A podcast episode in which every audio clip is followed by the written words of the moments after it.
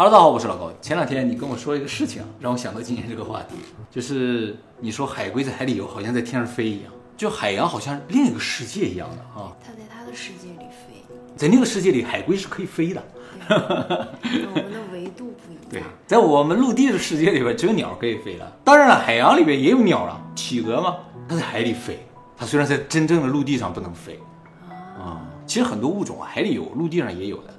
但是啊，这个世界上最大的一个物种只在陆地上生活，在海里是没有的。人啊，不不不，人不是最大的物种，人是哺乳类动物。哺乳类动物呢，海里边有海豚，有鲸鱼啊，有一类的东西它没有，就是昆虫。昆虫，我们在三年前曾经做过一个影片介绍过昆虫，说这个地球啊就是昆虫的星球，因为啊目前已知地球上的哺乳类动物只有六千种，鸟类呢有九千种，爬行类动物有一万种，两栖类动物有七千种，鱼类有三万种，听上去都不少，对不对？但是这合起来也不够昆虫的一个零头，因为目前发现的昆虫就一百多万种。其实你就把地球上所有的生物物种加在一起啊，除了昆虫之外加在一起啊，也就跟昆虫差不多多。所以昆虫占了整个生物界的一半儿。昆虫不论在数量上还是种类上，都是地球上最多的。但是这个物种呢，偏偏在海洋里是没有的。你说它多是因为它不占地方吗？对，它比较小啊，它为什么这么小也是有原因的，一会儿我会讲到。所以这个地球上最多的生物啊是长六条腿的，因为昆虫都是六条腿，我们属于少数派了啊。那么为什么昆虫种类这么多呢？以前认为啊，可能和它们的大小有关系。昆虫都比较小嘛，小的生物啊感觉就比较容易多样化，大的生物就很难多样化。小的生物生命周期比较短，它们进化就比较快。但这个事儿后来发现也不是绝对的啊，因为啊，目前发现的昆虫种类远远比细菌的种类还要多。比细菌还多。哎，我们目前知道细菌种类大概一点四万种左右，而昆虫一百多万种，所有的菌类加在一起可能也几十万种而已，也不到昆虫那么多了。所以也不是说只要更小，种类就会更多。现在认为昆虫种类比较多的一个最重要的原因啊，是因为昆虫在进化的过程中产生了三个超能力，就是飞行、变态和休眠。大部分昆虫都会飞，它们就能够在三维空间里任意移动啊。人就像飞嘛，它们天生就能飞。昆虫的第二个超能力呢，就是变态。虽然一部分人呢也有可能变态，但是昆虫的变态是完全另一个概念。昆虫的变态是指它们在生命中的不同阶段啊，是完全不同的物种。就我们也会经历人生很多阶段，比如婴儿期、儿童期、青少年期和成年期嘛。但是我们在任何时期都是人嘛，一个脑袋四个胳膊四个腿，不是一个脑袋两个胳膊两个腿嘛。但是昆虫不一样，昆虫一生也会经历四个阶段：卵、幼虫、蛹和成虫。而这四个阶段啊，它们是完全不同的东西。你从昆虫生命中的任何一个阶段都无法判断和想象它其他阶段长什么样子。就毛毛虫和蝴蝶是一个东西，它不就很奇怪吗？你从毛毛虫能想到它是蝴蝶吗？你从蝴蝶能想到它以前是毛毛虫吗？这个就是昆虫的变态啊，它一生中会是不同的东西。就像我们人，有可能小时候是狗，长到一半变成猫了，后来又变成鹅，完最后变成人，有点这个感觉啊。变成猫好像没有特别变态，没有特别变态啊。那狗变成蟑螂了，变成猫了，有点像孙悟空啊。七十二变是吧？哎，没错。你说他们有没有变成人混在我们其中呢？哦，这是生命中的一个阶段呗，完全有可能。而人就不行，还会想变回去吗？那没有办法，他必须得变成别人，最后变成蝴蝶了。最后变成蝴蝶，有可能是吧？蝴蝶精嘛是吧？那么变态究竟有什么好处呢？为什么说这是个超能力呢？它就是通过变态来保护自己，避免竞争。什么意思呢？就是说啊，任何动物小的时候都是比较弱的，很容易被天敌吃掉的。而昆虫小的时候呢，它就是蛹的状态，它可以生活在地下，那它的天敌就找不着它，就吃不到它了。人就不行了，人小时候和长大的是一样的，只是个头比较小，跑得更慢，身体更弱，遇到天敌的话就会被吃掉，没有没有任何的办法。他们就不一样了，他们小时候在地底下，人小时候如果是蛹的话，那就真的无敌了。变态还有一个好处就是个避免竞争，就是说昆虫不同阶段啊，它吃的东西是不一样的。它小的时候可能只喝露水，毛毛虫的阶段只吃树叶，长大了之后喝蜂蜜。每个阶段吃的东西不一样，就不会竞争嘛。是因为吃的不一样了，所以长得不一样了。啊，是因为长得不一样，吃的东西不一样啊，我们如果吃常识外的东西，会变得不一样吗？应该也会吧，但是不至于到变态那种程度了，只是别人可能看你的眼光有点不一样，所以变态啊就可以让它更利于生存。昆虫的第三个超能力呢，就是休眠。大部分昆虫啊，在环境恶劣的时候都会进入休眠状态，比如说特别干旱、寒冷的时候，等环境好了，它就复苏了。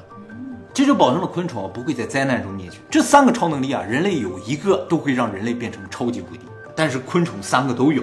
这三个超能力，你想要哪个呀？飞行吧，大多数都想要飞行。谁想要变态呢？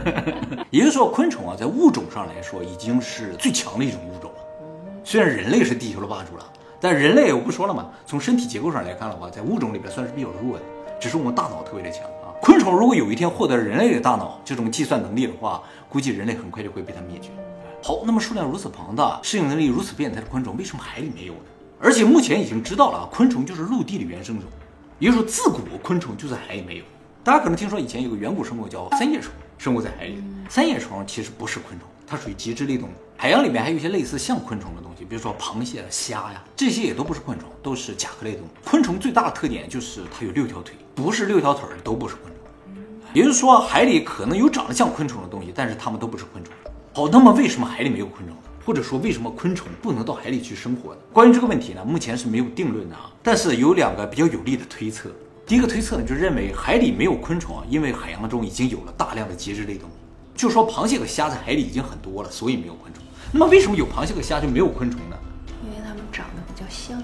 哎，差不多，就是它们在生态上非常相似，在食物链上的位置也是非常相似的。也就是说，在海洋的生态链中啊，已经没有了昆虫的位置。所以就造成它们无法进入海洋，进去了就会饿死，竞争不过螃蟹和虾。但是这个推测啊，解释不了为什么一百多万种昆虫就没有那么几种进入到海洋，是吧？生物链也不至于到严谨到那个程度，一两种都进不去。后来又产生了一个更合理一点的推测，就是说昆虫之所以不能进入海洋，是因为它们在海洋中无法形成自己的壳。啊，昆虫的壳和螃蟹的壳看上去差不多，其实成分完全不同。海洋甲壳类生物的壳主要成分呢都是碳酸钙啊，因为海水中含有大量的钙，而且这个钙是流动的，它们随时都可以获取这些钙，形成保护自己坚硬的壳。而昆虫呢是生活在陆地上的，空气中也好，土壤里也好，钙这种元素非常少见，所以造成昆虫壳的主要成分呢不是钙，而是几丁质，就是一种由氮元素和氧元素形成的一种坚硬的壳。因为空气中主要就是氮气和氧气，可见它们都是用自己周围环境里最常见的东西来组成这种壳。那这些不都是先有了结果，然后去推理它？啊，对对对，反推为什么它没有？那么就是由于昆虫的壳呢是由氮氧这种元素来形成的，这两种元素在海洋中又非常少见，海水里非常少见，所以它们在海洋中呢是很难形成自己的壳的，就很难生存。不过呢，由于昆虫的壳是由几丁质这种又轻又硬的材质组成的，所以它们才能飞。螃蟹就飞不了，由钙形成的壳特别的重，但是呢更结实一些。就是你要结实，还是要能飞啊？你得选择一个啊。其实大家可能知道，有些昆虫的幼虫呢是生活在水里，但是主要也不是海水，都是淡水。为什么呢？就是因为淡水啊，即使有甲壳类动物，它们的壳也不是很硬，就是螃蟹也好，虾也好，壳都不是很硬的，所以就没有那么厉害。这样的话，这些昆虫的幼虫在水里啊，就相对来说容易生存，环境没有那么恶劣。不然的话，它们吃的东西跟你甲壳类差不多的话，就会产生生存竞争，就把它们给消灭掉了。所以海洋对昆虫来说是一个特别恶劣的环境。好，解释完这个问题之后，我们再来看昆虫的另一个谜团，就是为什么有些昆虫会向光飞行，就飞蛾扑火吗？它们去那光源究竟要干嘛？为什么光会吸引它们？目前通过实验发现啊，昆虫啊飞向光其实好像并不是看见了光，而是看见了紫外线，因为昆虫都能看见紫外线。所以他们看到了紫外线，就飞向了紫外线。那么关于昆虫会飞向光源这个事情，早在两千年前，古人就发现了。虽然不知道为什么，但已经开始利用了，就是他们利用光来捕捉昆虫。后来也通过实验证明了，他们飞向光源，并不是说喜欢火呀、喜欢热呀，或者喜欢人造光源啊，他们实质上都是在飞向太阳和月亮。他们误以为那些光源是太阳和月亮，所以飞向那个地方。但这就更奇怪了，昆虫为什么要飞向太阳和月亮？他们也飞不到。是吧？难道他们是外星人，想回到故乡？这个事情啊，困扰了科学家们很多年，直到今年四月份，就是几个月前，才刚刚知道大概是什么原因。那么就在今年四月份啊，帝国理工学院的研究团队啊，通过昆虫在光源附近的飞行方式分析，给出了一个目前算是最为合理的推测，就是他们发现啊，昆虫在光源附近飞行的时候，总是背对光源。是吗？就是比如说光源在这个地方，昆虫啊，比如说从这个地方飞过来的时候，它就会转过来。背对它飞过去，从边上来说也是这样背对着，哦，这样飞过去的，啊，从底下飞的时候也是背对过去的。即使一开始可能是正对的，到这光源附近就马上转过去，也会看到一个现象，就是昆虫在那光源附近啊，总是这样转圈儿啊，但也都是一直背对着。也就是说，它们一直是在背对着太阳和月亮。于是他们推测啊，昆虫并不是喜欢光，而是在利用光判断上下。判断什么的上下？自己的上下。这就奇怪了啊。我们人啊，你就算不看见太阳，你也知道上下，对不对？为什么呢？因为我们感受到重力，但是昆虫感受不到重力，因为它们太小了，这其实也是重力的一个谜团啊。目前为止，只在大的东西上发现了重力之间的相互吸引，小的东西上没有，测不到。所以说重力实在是太微弱了。昆虫由于太小，所以它感觉不到重力。它在这飞啊，它都不知道哪是上哪儿下，太轻了。所以它为了判断上下，就是通过太阳来判断。它只要背对着太阳，就能保证自己是正常在飞行的。但是啊，由于人类的光源太小，所以它就一直在这转圈儿，发现需要不停的急转，有的时候它就会坠毁啊，就会飞蛾扑火，人造光源误导它。误导它了。他以为那个是能够判断上下的地方，结果飞到这附近就出不去了，就在这绕圈儿。可是有人类历史的时候就已经有火了，对对对昆虫还没有适应吗？昆虫啊，就从化石来看我，在这个地球上至少已经生存了三点七亿年。人类的灯光对它的影响来说，算是非常近期的影响。其实这个世界上不光是昆虫会有这种向光性，鱼也有。有些渔民就利用鱼的向光性，这晚上你点个灯，鱼就聚过来了嘛。鱼为什么有向光性呢？也一样，它在海里有浮力，自己就特别轻，感受不到哪是上哪是下。游着游着，因为重力太小了，浮力太大，造成什么？就是水流的影响远远大于重力的影响。咱不会啊，咱不会觉得风的影响会大于重力，但是昆虫会感觉到风的影响比重力还要大。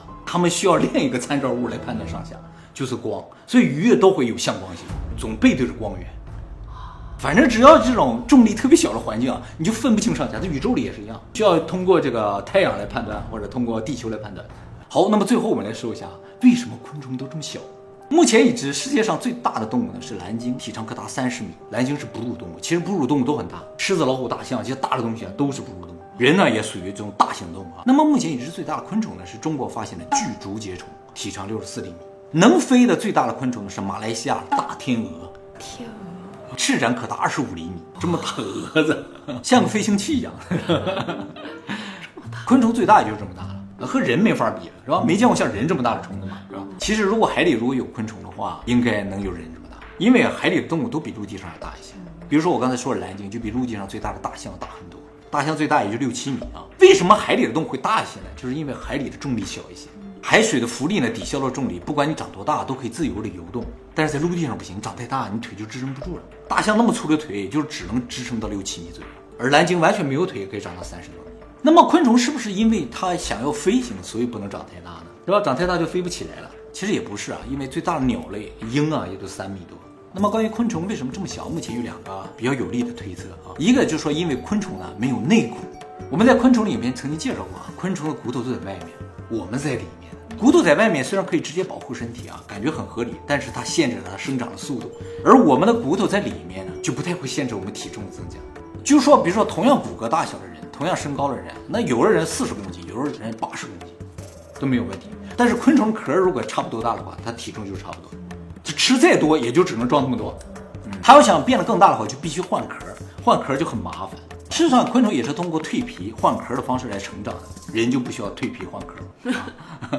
那么，如果昆虫不停的换壳，就能不停的长大吗？其实也不是，就好像我们的建筑一样，我们的建筑呢和昆虫其实是差不多的。如果你的房子只有一层一个房间的话，只要四面墙加一个房盖就支撑住了。但是如果你的房子有两三层的话，就需要有内支撑，有承重墙才能支撑住。没有内部支撑的话，两三层的房子就必倒。昆虫就是这样，它们只有外壳，如果太大的话就支撑不住了，就会塌陷。所以实际上它们身体的大小是有上限的。当然不是说只要有内部支撑的话就可以无限大，只是有内部支撑的话就可以比没有内部支撑更大一些。我们可以比昆虫更大。那么这个假说虽然很有道理，但是呢有反例。就从目前挖到的化石来看的话，古代的昆虫要比现在大很多。这以前我们讲过，就是在石炭纪的时候，蜻蜓啊身长可能超过一米，叫巨脉蜻蜓。为什么古代的蜻蜓和现在蜻蜓结构不变的情况下可以长得更大？这个问题呢，有第二个假说就可以解释得通。说昆虫之所以这么小，是因为它们没有肺。我想很多人可能不知道昆虫是怎么呼吸的。其实昆虫呢没有肺，而且呢也没有类似于我们这样的呼吸，它是通过气管进行呼吸的。就是昆虫身上有很多小眼儿、小孔，这些小孔就是它的气管。而这些气管呢，里边有一些毛细气管呢，分散到身体的各个部位。昆虫呢，就是通过这些气管把外部的氧气啊吸收到体内，然后直接输送到身体的各个部位去。那么由于它全身都是气管，都可以直接吸收氧气，所以它是没有血管。没有血管吗？啊，对。不过呢，昆虫还是有心脏，它的心脏和我们不太一样啊。它的心脏呢不是用来输送氧气的，是用来输送体液的。所以它的血液呢不是红色的，通常是透明的或者绿色的。我们的血液是红色，是因为我们血液里面有一铁离子，用它来抓住氧气，它不需要抓氧气，所以它里边没有铁，就不会是红色。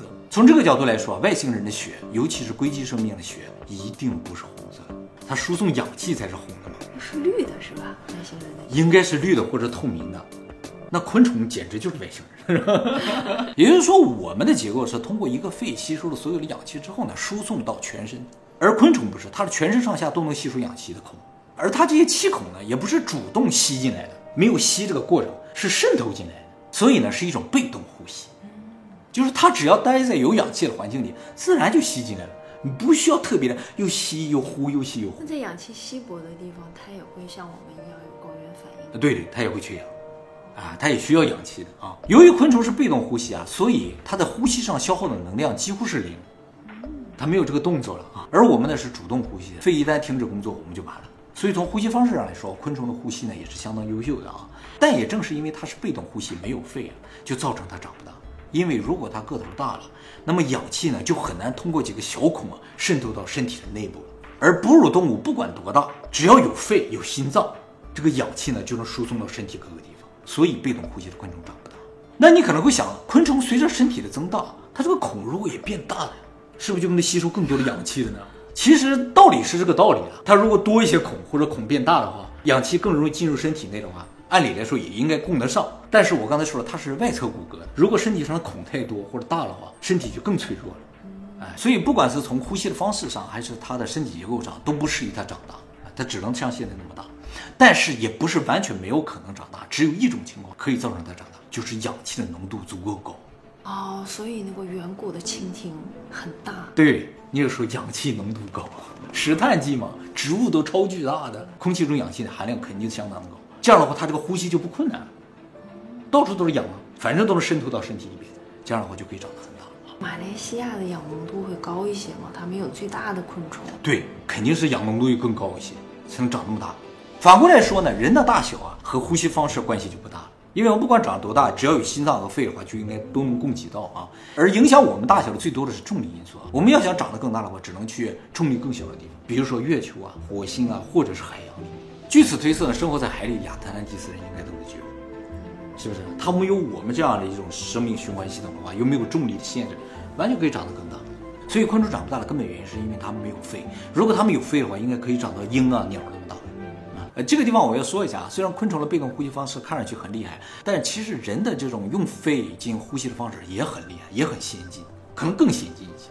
什么地方先进？就我可以选择不喘气儿。不，不是这个意思啊，是我们这个效率其实也是挺高的。人的肺啊，只有这么一块面积嘛，但其实里边布满了孔洞，这孔洞多了之后，表面积就特别大。人的肺的表面积有多大，你知道吗？有七十平米。人表皮的表面积只有两平米，但肺的表面积有七十平米，所以我们吸口进去啊，是七十平米面积的吸收这个养分，它这个效率非常的高。昆虫是用身上的眼儿嘛，它那个眼儿表面积没有那么多啊，所以人的这种呼吸方式啊，是一种更高效、更高级的这种呼吸方式。昆虫不可以选择憋气是吗？对，它是被动呼吸，是吧？它它不能憋气了啊！这也是昆虫为什么一部分放在水里它不会憋死的原因。那实际上总共到处地方都是眼儿，只要有眼儿的地方，氧气就能输送进来啊，只是它会处于缺氧的状态。所以被动呼吸啊，主动呼吸各有利弊啊。被动就是不费力而已，主动的好处就是效率很高。还有你可以选择不喘气、憋气。对对，他不能选择。人要死的时候，是不是就失去了这个主动呼吸的功能？对呀、就是，那如果那个时候给我换上被动呼吸呢？那老爽了呢。